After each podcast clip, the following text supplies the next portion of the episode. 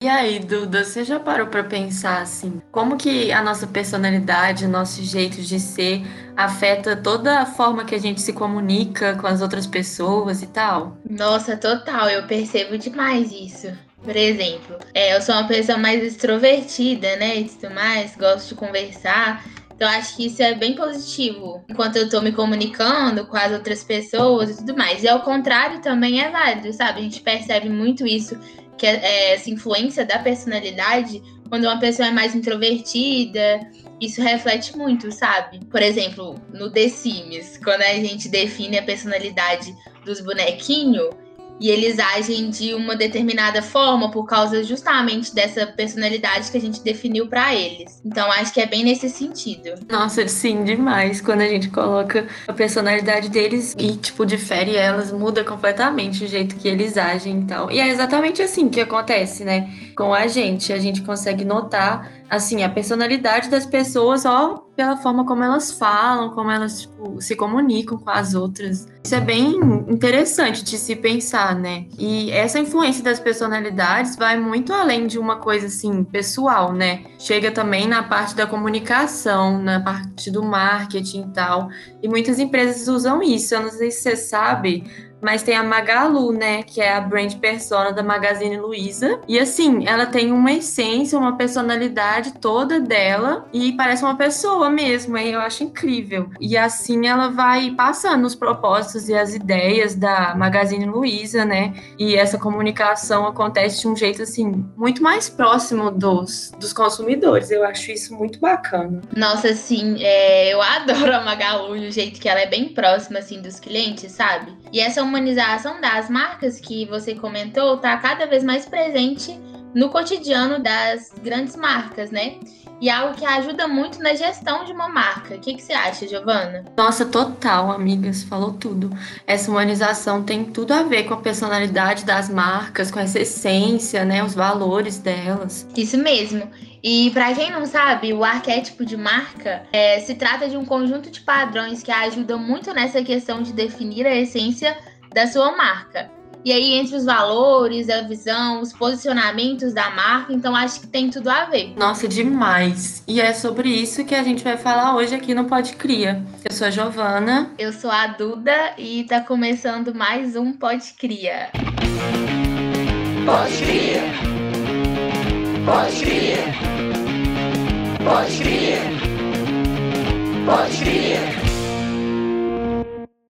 Então, Duda, dentro dessa ideia aí que a gente estava falando, existem 12 tipos de arquétipos. Tem o rebelde, o mago, o herói, o cuidador, criador, governante, amante, bobo da corte, cara comum, inocente, explorador e o sábio. Assim, pelos nomes, eu acho que o que mais combina assim comigo seria o cuidador ou então o herói, sabe? Qual que você acha que combina assim mais com você? Ou, oh, é pelos nomes e até quando eu fui ler um pouco sobre o assunto, eu acho que o arquétipo que mais combina assim, com a minha personalidade é o do bobo da corte. É, pelo que eu sei, o, o, o arquétipo bobo, ele sempre faz um uso do humor e tenta criar uma atmosfera mais descontraída, sabe? E aí, é, marcas que, que usam esse arquétipo geralmente são marcas mais acessíveis. Eu acho que encaixa super bem, porque eu tô sempre tentando trazer um tom mais humorístico para os ambientes e tudo mais. Qual, qual você acha desses né, arquétipos que se encaixa mais com a personalidade da cria? Oh, difícil essa, hein? Acho que talvez o rebelde, não sei. Ou oh, eu também não sei direito, pode ser que seja o rebelde, mas acho que a nossa convidada vai saber explicar um pouco melhor pra gente. Pode entrar, Ana Flávia. Oi, Ana. Vou pedir para você se apresentar aqui pra gente. Fala um pouco sobre você, seu cargo, o que você quiser também. Oi, gente, meu nome é Ana Flávia, eu sou gerente de planejamento aqui na CRIA e eu estudo Relações Públicas na UFMG. Nossa, que legal isso! E qual parte, assim, da sua função que você acha que tem a ver com isso de branding, de marca? Então, é, eu sou gerente do núcleo de planejamento, né? E no Planeja a gente trabalha com vários serviços que tem a ver com brand. A gente faz construção de brand em algum deles, né? Tipo, é o plano de comunicação, consultoria de marca. Então, tem tudo a ver. A gente mexe muito com essa questão de gestão de marca e também criações de arquétipos de marca para determinadas empresas, no caso do serviço que a gente estiver fazendo. Nossa, que chique! Então, você tem muito mais propriedade no assunto. É, conta um pouquinho pra gente o que, que é o arquétipo de marca, qual que é a definição, assim. Então, é, um arquétipo de marca ele é um conjunto de características que vão mudar a personalidade de uma marca. Então, tem a ver com motivações, crenças, valores, princípios e também traços de personalidade que vai definir ali como que a marca se comporta e quais são os objetivos dela. E aí, tipo, o arquétipo, ele permite que haja uma humanização dessa marca e meio que uma unidade na forma como ela se expressa. Porque vai ter essa personalidade bem definida, ajuda a criar uma essência também, conectar com os consumidores, etc. E como que é esse processo para construir o arquétipo da marca? Eu imagino que deve ser um pouco complicado, assim, porque é bem importante, né? É, nesse momento, assim, é bem importante mesmo você definir um arquétipo que realmente represente sua marca, né? Então, primeiro é legal você pensar qual mensagem você quer passar para o público, é, o que, que vai fortalecer mesmo a empresa, fazer ela ser conhecida, o que, que motiva a empresa e o que, que essa marca ela quer transmitir. Então, para definir esse arquétipo, né, você vai escolher o que melhor representa a marca, e aí são 12, 12 arquétipos divididos em quatro grupos relativos à motivação, assim, dos arquétipos. Então, você pode, tipo, definir primeiro qual dos quatro grupos representa a motivação da empresa, por exemplo. Então, tem independência e realização, risco e excelência, comunidade, prazer, estabilidade e controle. Aí você define um desses quatro e a partir disso você define qual, qual dos arquétipos que estão nesse grupo aí que vai é, representar melhor a sua marca. E mata um pouquinho da nossa dúvida aqui, qual desses arquétipos que tem a ver com a cria, assim? Então, a cria ela tem o um arquétipo definido já, né, no nosso brand book, e esse arquétipo é o arquétipo do criador. É, o criador ele tem o sonho de causar impacto, é muito criativo, assim, imaginativo, é um arquétipo que fica muito feliz em dar vida a novas ideias. Então, inovar por meio da arte, então tem essa coisa da criatividade, da criação, da construção, execução. E acho que é basicamente isso, as principais características. Nossa, eu imagino que deve ter muitos benefícios nessa parte da inovação e tal. Quais outros benefícios você enxerga assim que é muito bom para a marca? Olha, eu acho que o arquétipo da cria, ele representa muito o que a gente é, né? Criador também tem muito a ver, acaba tendo essa coincidência do nome criador com cria, mas eu acho que tem muito a ver, sim, representa muita gente na questão da gente querer inovar, a gente querer causar um impacto e trazer novas ideias. Definir um arquétipo para sua marca ajuda a manter uma consistência no comportamento. Então, quando você define essa personalidade, é, você também tem um propósito, isso ajuda tipo, a conquistar a confiança do público, porque as pessoas geralmente buscam marcas com propósito e autênticas, enfim. Então, é, quando você mantém essa consistência, quando você tem uma missão, é, isso tudo vai meio que engajando o público e eles vão se identificando com a sua marca. Então, acho que assim, tem muitos benefícios, né, de ter um arquétipo bem definido. Nossa, com certeza, são muitos pontos positivos mesmo. É realmente uma coisa muito importante para as marcas, né? É, eu sei que várias marcas utilizam o arquétipo. Você pode citar alguns dos seus cases preferidos? Então, tem várias empresas que eu acho muito legal essa questão do arquétipo. É, uma delas é a Apple, porque eu acho também que é um exemplo muito fácil da gente entender, porque a gente sabe o valor que tem a Apple, sabe? Você comprar um iPhone é uma coisa diferente do que um smartphone. Geralmente, até as pessoas que têm um iPhone se referem a ele como um iPhone, não como um smartphone, porque você compra todo aquele valor da marca, assim. E o arquétipo da Apple, ele é o fora da lei, é, que é um arquétipo que trabalha muito numa coisa assim, de querer revolucionar o mundo, trazer inovação, e eu acho que tem muito a ver com a Apple, né, tipo, de trazer o celular que é diferente de todos, que é o mais tecnológico, que é refinado. A Apple também tem uma questão de status, enfim, eu acho que tudo isso, essa personalidade, o arquétipo, ele ajuda a construir. E também dizem que tem outros arquétipos relacionados à Apple também, como criador, como eu disse, que tem a ver com essa, com essa inovação assim da Apple. É, uma marca ela pode ter mais de um arquétipo também, né? Mas enfim, isso é um, é um exemplo de marca que eu acho muito interessante, que tem, tem esse arquétipo, essa personalidade muito bem definida e, e gera muito valor no produto dela. Tem o um exemplo da Havaianas, que o arquétipo dela é a pessoa comum. Eu acho muito interessante esse arquétipo, porque assim, ele não tem nada demais. Ele tenta mostrar algo mais simples, assim, porque quer gerar identificação com o público. Então, geralmente, representem pessoas, gente como a gente. Então, por exemplo, nas propagandas da Havaianas, é, geralmente eles colocam famosos em situações que eles são tratados como pessoas comuns. Então, isso gera uma identificação. Tipo, a gente poderia estar lá na praia comprando chinelo, comprando uma Havaianas, enfim, eu acho a maneira como eles trabalham com isso de trazer a pessoa comum, de gerar uma identificação com o público muito legal. E como eu disse, ao mesmo tempo é simples, mas faz muito sentido com a marca, sabe? Não, total, faz muito sentido mesmo. E só pelo que você falou desses dois exemplos, eu já consegui super relacionar com as práticas que as, que as empresas, a Apple e a Havaianas fazem, né? É, por falar nisso, tem uns arquétipos que eu acho bastante peculiares, assim, bem diferentes pelo nome. Por exemplo, tem o mágico, o bobo da corte, o amante. É, você pode falar um pouquinho mais sobre eles? Eles são arquétipos bem legais, assim, eu também acho meio diferentes. Primeiro, o mágico, né? O mago. Um exemplo muito bom do mago é a Disney, porque é aquela coisa de tornar os sonhos realidade. Inclusive, se não me engano, esse é o slogan da Disney. É, então, o mago ele tem esse objetivo de tipo, transformar a realidade mesmo, ver por outros olhos. Então, igual eu falei, tornar os sonhos realidade. Então, ele tem características de ser visionário, muito imaginativo, e tem uma característica também da coragem, da inovação, de ter ideias loucas, ser meio disruptivo. Isso é muito legal, assim. Meio que pensa muito em inspirar mudanças, inspirar as pessoas a transformarem o mundo, e, enfim, expandir a consciência.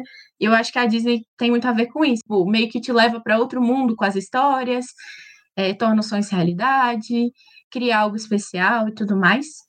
O Bobo da Corte é, é, legal também, tipo, ele é, um, é um, meio que um arquétipo que tem muito senso de humor, engraçado, e que quer, tipo, levar alegria para o mundo. Então ele vê a vida de forma muito leve e tem essas características de divertimento, geralmente é, representariam assim pessoas acessíveis que gostam de conversar, por exemplo, mais despretensioso tudo mais. Assim, quando uma marca ele adota esse arquétipo, é meio que para ajudar as pessoas a se divertirem, desfrutar o que, que elas estão fazendo, aproveitar a vida e tudo mais, e ser mais espontâneo. Eu acho que exemplos bons são tipo marcas de cerveja e um exemplo legal também que eu gosto muito é o da Netflix, né, que sempre traz humor no, na forma como ela se comunica e tenta ver a vida de forma mais leve, eu acho muito legal.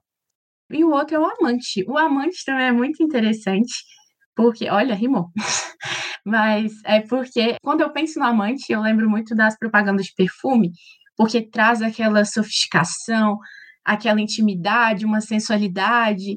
Então me lembra muito também, tipo, aquelas propagandas de batom, aquela coisa meio apaixonada, um batom vermelho, uma coisa mais sensual assim. O objetivo é tipo criar intimidade, inspirar amor. Ele tem essas características do romântico e da, da intimidade, afeto. A intenção é meio que tipo ajudar as pessoas a se sentirem apreciadas, elas igual com perfume, sabe? Elas aproveitarem ali si mesmas, é, se conectarem, desfrutar desse momento de intimidade, enfim. Me lembra muito marca de cosméticos, como eu disse, tipo, propaganda de perfume. Então, um exemplo poderia ser, tipo, Victoria's Secret, a Dior também, que traz muito esse arquétipo. E acho que é isso, assim, tem muita sofisticação também. Nossa, demais, faz muito sentido tudo que você falou, principalmente a parte da Netflix, realmente toda a comunicação da Netflix é muito interativa, né? Então, isso é bem legal. E assim, existem arquétipos que são contrários, por exemplo, que eles são opostos um do outro? Olha, existem, assim, alguns arquétipos que têm características muito diferentes uns dos outros, né? E um exemplo eu acho legal é o bobo da corte e o governante, sabe? São arquétipos muito diferentes, como eu disse, já falei do bobo, né? É um arquétipo, assim, que tem essa coisa do, de ser divertido, engraçado, ver a vida de forma leve, ser descontraído, que vai bem contra assim o governante, que o governante ele tem muito essa coisa do controle, da liderança, então é uma coisa mais fechadinha assim, sabe? Não é muito parecido com o bobo assim, acho que seriam bastante contrários um ao outro.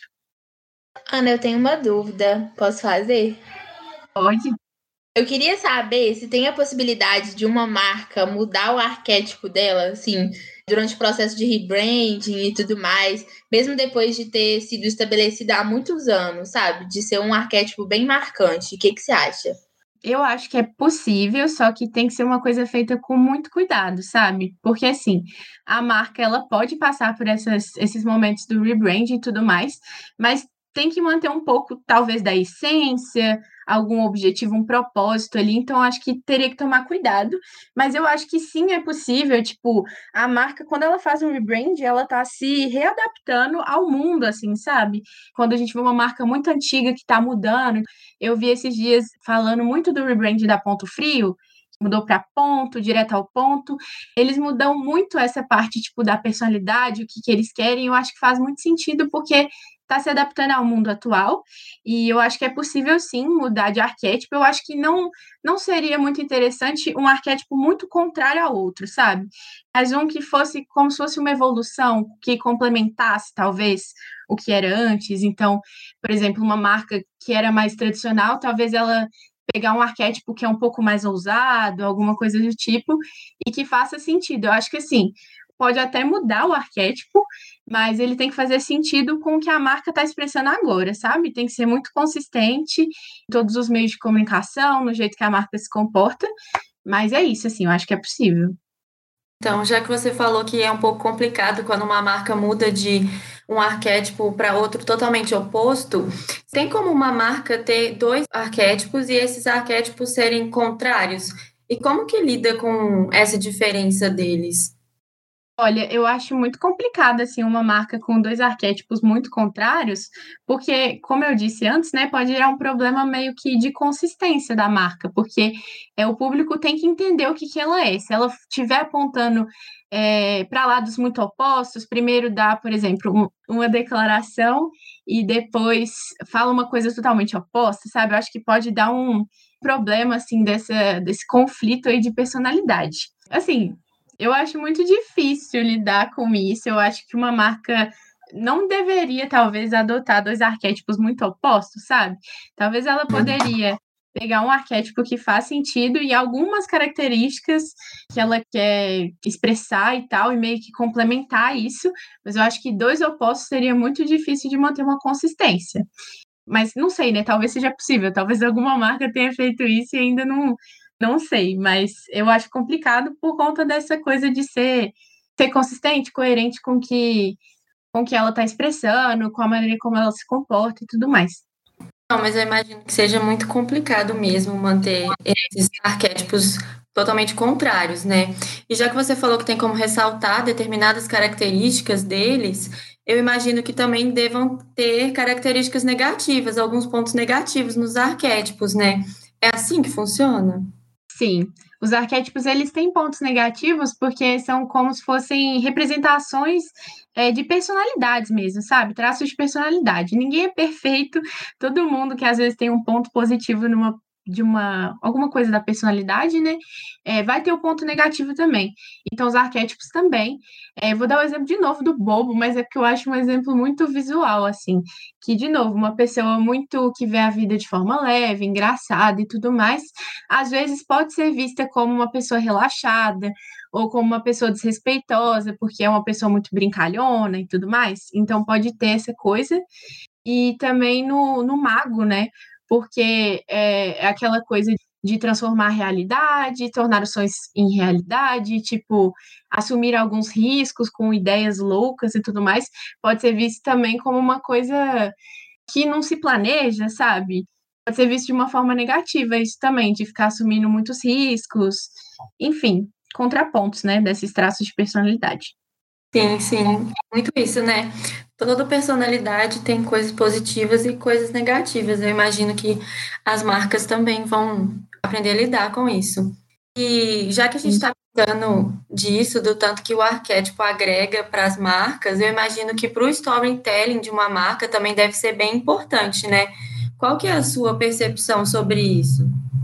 Nossa, eu acho que tem tudo a ver com o storytelling da marca, porque você está definindo uma personalidade. E, assim, eu acho que cai muito para a coisa da definição de personas, porque quando você define a personalidade de uma marca, você já pode definir a brand persona, que é essa personificação da marca, né? Se a marca fosse uma pessoa, quem ela seria? Você determinando essa brand persona, você vai saber como que ela vai se comportar, sabe? Você define características, quem é essa pessoa, onde é que ela mora, e aí pega a, os traços de personalidade do arquétipo e tudo mais.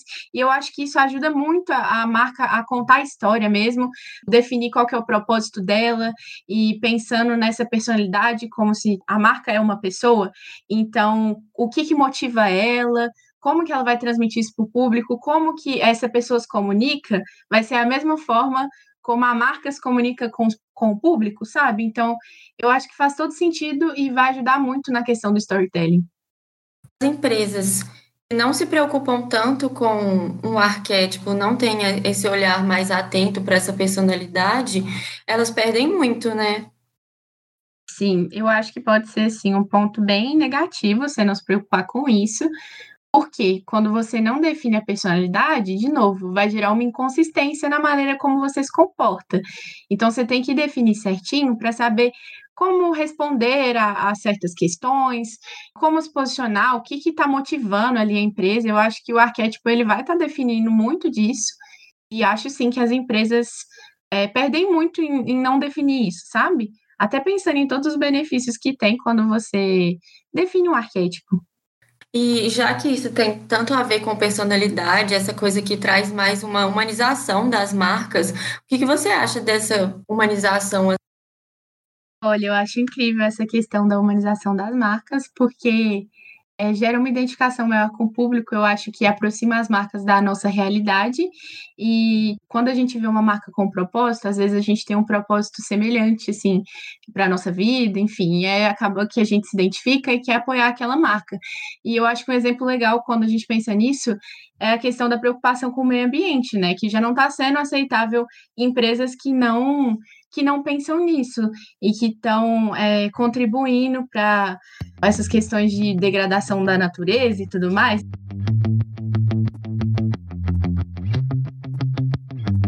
O que, que você criaria? Olha, eu vou falar uma coisa que não tem nada a ver com o tema, mas uma coisa, gente, que eu acho assim, passou da hora de criar é teletransporte, entendeu? Porque a gente já tá muito globalizado, é, a gente tem contato com outros países e tudo mais, e eu queria que tivesse uma maneira mais fácil de chegar, mais rápido, entendeu?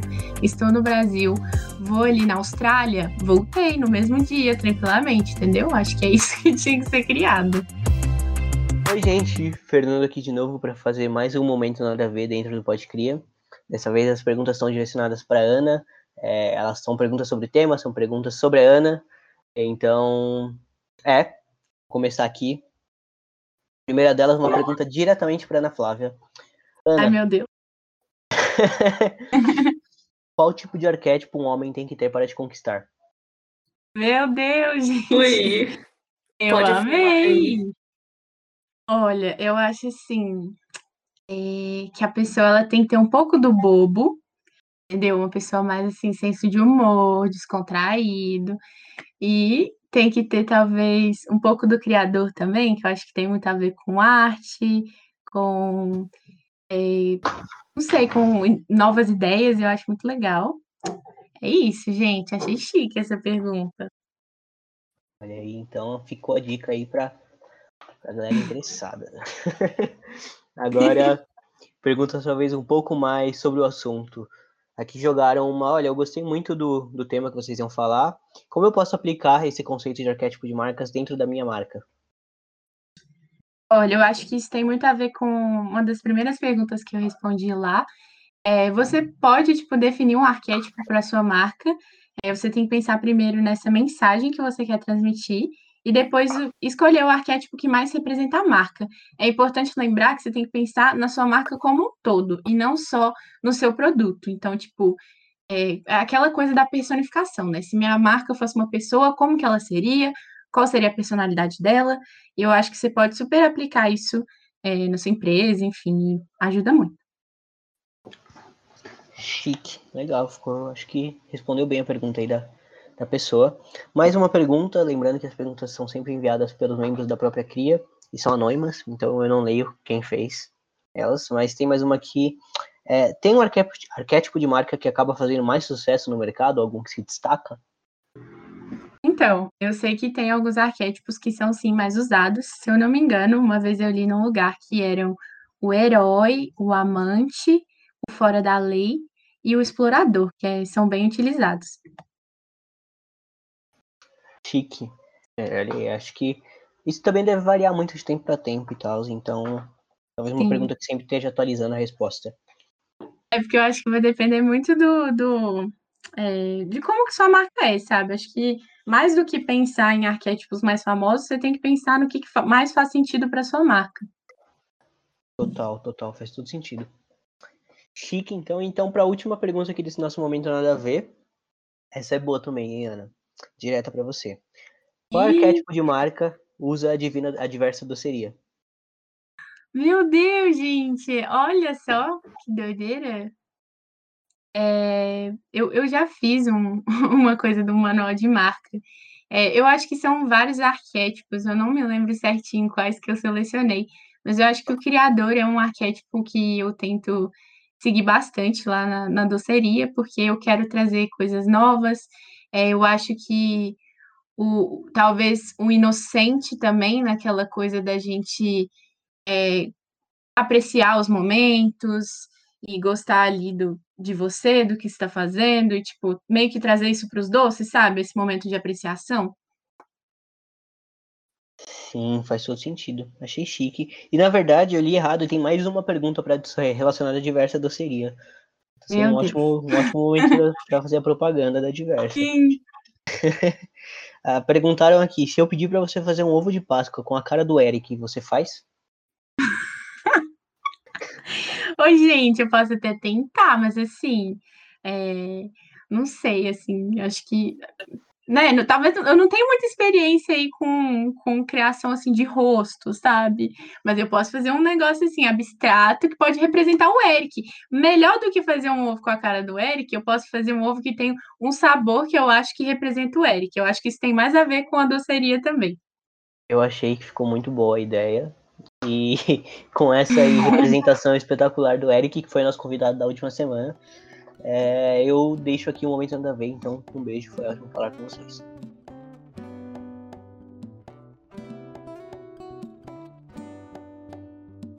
Ótimo, então, Ana. Esse papo que a gente teve aqui foi sensacional. Eu agradeço demais. Mas antes de despedir de você, é, eu preciso falar uma coisa muito importante para quem está escutando a gente agora.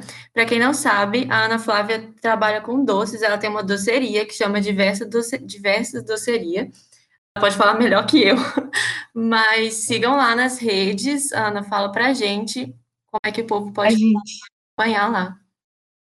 Eu amei esse momento, gente. Sigam minha doceria, eu faço doces com muito carinho, muito amor. É, sou de contagem aí, para quem tiver interessado. É, o arroba é diversa doceria mesmo. E, enfim, sigam lá que, que eu vendo meus docinhos, vocês vão gostar. E eu queria muito agradecer também pelo convite, foi ótimo, eu amei esse papo nosso aqui. É isso. Ai, obrigado você, foi ótimo mesmo.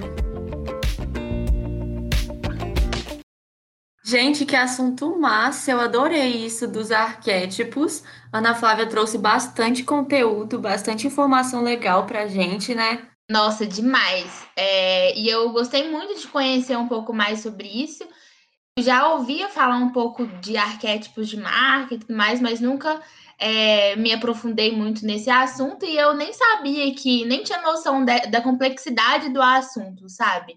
E gostei demais, saber um pouco mais.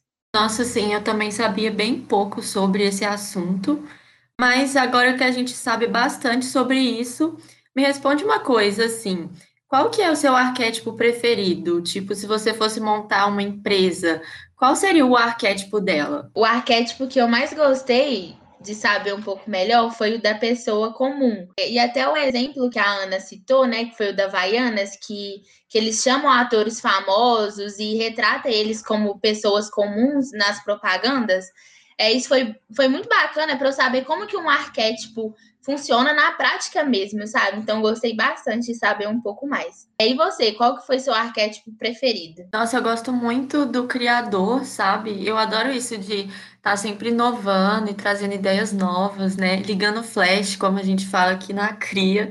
É, mas eu gosto bastante também do Bobo da Corte. Eu adoro esse lado mais leve, assim, com humor e tal. É, são esses dois, assim, os meus preferidos: o criador e o Bobo da Corte. Eu também gosto bastante do criador, até porque tem muito da cria, né? Mas eu acho que é isso, gente. Acho que a gente já pode ficar por aqui. Mas vocês podem acompanhar a gente nas redes sociais, Cria o FMG. E não deixe de seguir a gente nas plataformas de streaming. Perfeito. Então é isso, gente. Beijo e até o próximo episódio do Pode Cria.